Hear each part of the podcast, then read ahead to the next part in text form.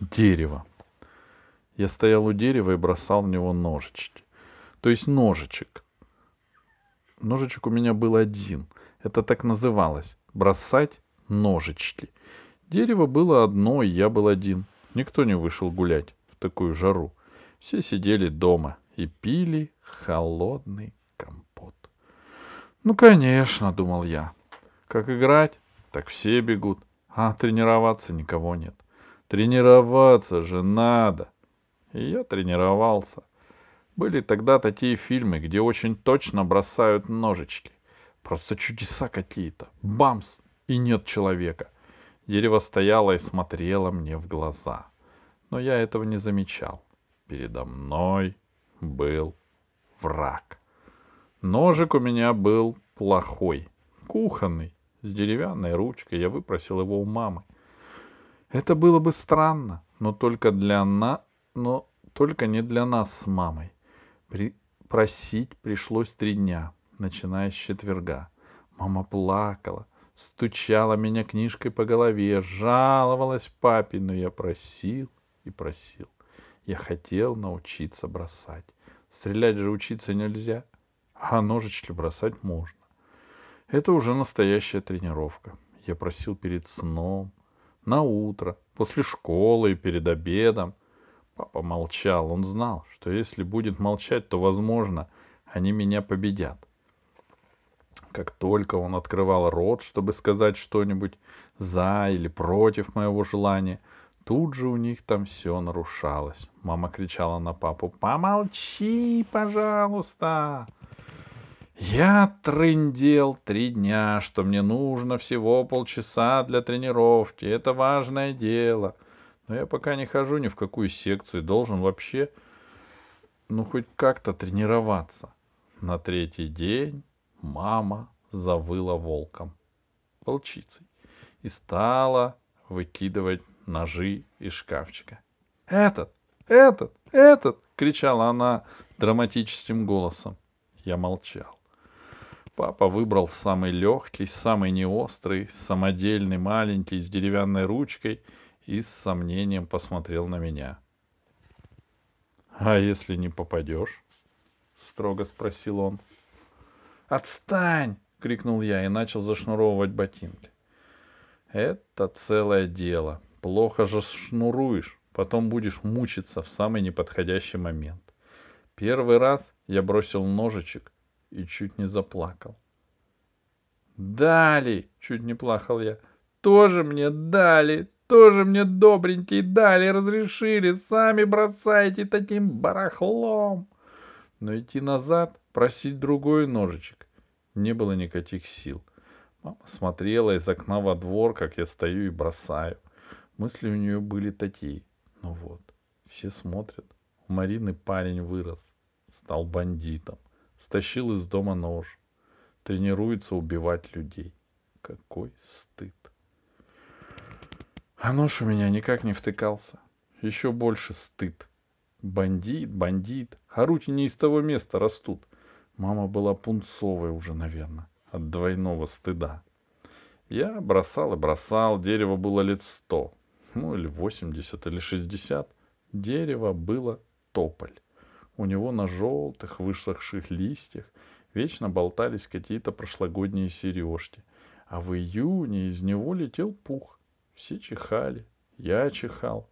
Словом, тупое было дерево, большое, толстое, сердитое. Я бросал в него ножички с чувством, с толком, с расстановкой. Я просто считал, что дерево уже вообще-то не живое. Ну вот, у нас перед домом были разные полисадники. Там росли совершенно живые растения, всякие побеги, злаки, то какие-то ромашки желтые в полтора метра, то трава, то саженцы. Саженцы были еще совсем тощие, на них пробивались редкие листочки. Они были кривоватые и тянулись к солнцу, когда оно было. Сразу видно, что саженцы живые. Если бы я был друг природы, я бы их поливал. Но я был во дворе только жильцом, и саженцы поливал дворник из шланга. А это дерево никто не поливал. Скорее, это уже был просто какой-то пень огромной величины. Я злился на дерево, потому что ножичек у меня никак не втыкался. Я подошел, погладил кору. Кора была теплая. Я отрезал кусочек и разжевал. Вернуться домой, кинуть лениво ножичек на стол. Да ну, не втыкается. Но папа, папа начнет свои шутки, и мне опять захочется его убить, и, и убить его у меня рука не поднимется. Ножички вообще-то делают из гвоздей гигантов. Есть такие гвозди-гиганты.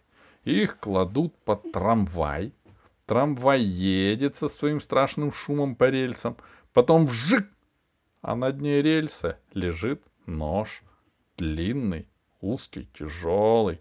Он переворачивается в воздухе один раз и впивается в дерево. Трамваи ходят прямо по улице, на которой мы живем. Пойти найти, настроить ржавый гвоздь.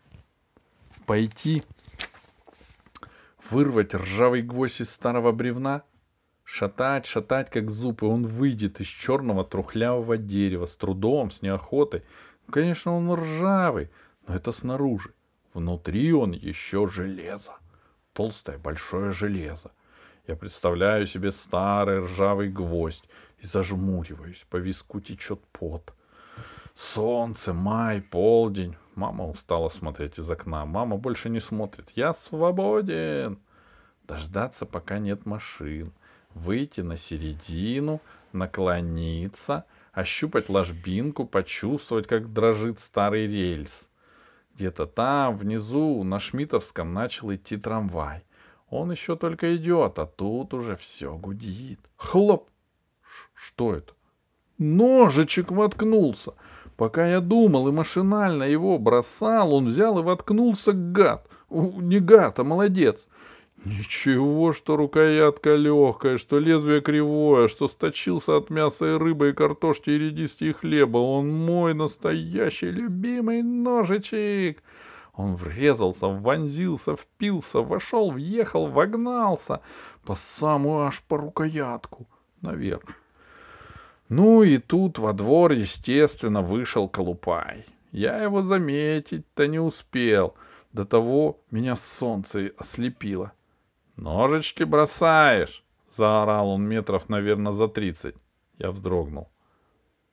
«Попадаешь?» — орал Колупай, неумолимо приближаясь ко мне строевым шагом морского пехотинца — я пригласил Колупая полюбоваться, как засел в дереве мой несравненный ножичек с деревянной фирменной рукояткой. «Где?» — тупо спросил Колупай. «Да вот же!» — начал я. Я осекся. Мой кривой кухонный предмет валялся в пыли. Значит, ничего он и не впился, а так слегка зацепился на закору. Потом ветер дунул, он обмяк. Блюмк и лежит. «Этот, что ли?» Колупай ковырнул ножичек носком ботинка. «Рукоятка легкая. Раз. Лезвие кривое. Два. Не острый. Три». И Колупай с трех шагов, гад, вонзил свой клинок в ствол. Вот у него был какой надо, да еще свежий, не затупленный. «Вынь!» — Колупай, посмеиваясь, стевнул на свой ножичек. Рукоятки у таких ножей ведь нет — Уцепиться не за что. Я тянул его, тянул, еле вытянул. Понял, как надо. Колупай отошел на те же десять шагов и начал кидать свой ножичек в тополиную шкуру. Тополь тупо вздрагивал от каждого удара. С него даже начали облетать прошлогодние сережки. Бамс, бамс, бамс. Учись, студент, пока я жив, лениво сказал Колупай и дал мне попробовать. Вот чем надо тренироваться. Я взялся за трам... трамвайный ножичек с опаской и восхищением. Сильная, конечно, вещь. Длинная узкая рыба. Маленькое хищное острие. Вес что надо. Черная граненая сталь. Я кинул. Колупаевский ножичек лениво воткнулся, подумал и рухнул вниз. «Не умеешь, смотри!» Он поднял его с земли подбросил на ладони и с развороту изящно, не сильно и точно послал в самую середину ствола. Да, взмах нужен, привычка, глазомер. Ощутить в ладони, привыкнуть. Но чему я могу научиться за один раз? Только так, попробовать, почувствовать. Я кинул и промахнулся. Это было совсем ужасно. Тополь был в три наших с обхвата. Промахнуться было трудно. Голупаевский ножик валялся возле забора и обиженно сверкал, присыпанный пылью. Вздрогнул и застонал старый деревянный забор, который стоял прямо за деревом. — Ты чё, дурак? Не умеешь, не берись! Колупай легко замахнулся на меня и всадил свой ножичек тополю прямо между, двух, между двумя складками коры. И опять солнце вышло из-за облачка и обожгло. И тут со мной случился какой-то удар. Я представил себе, как мы, я и Колупаев, всаживаем ножички в старого больного человека, а он молчит, терпит. Я взял у Колупаева черный трамвайный ножичек и забросил на крышу трансформаторной будки. Оттуда достать его будет трудно. Даже мечи оттуда не возвращаются, не то что ножички. Колупаев сгреб меня в охапку и, и отвел за угол. «Двадцать пять матросских щелбанов!» — деловито сообщил он мне. «Будешь орать, прибавлю штрафных». Руки у Колупаева большие, как у его отца, шофера. Оттяжка великая. Каждый щелбан, как легкий нокаут. А ты молчи. Все плывет перед глазами. А ты молчи, друг природы. Лоб болит страшно, слезы хлещут сами без спроса, а ты молчи. «Зачем ты это сделал?» — спросил меня Колупаев, когда закончил свою страшную месть. «Ты больной? У тебя папа больной. Может, ты еще хочешь?»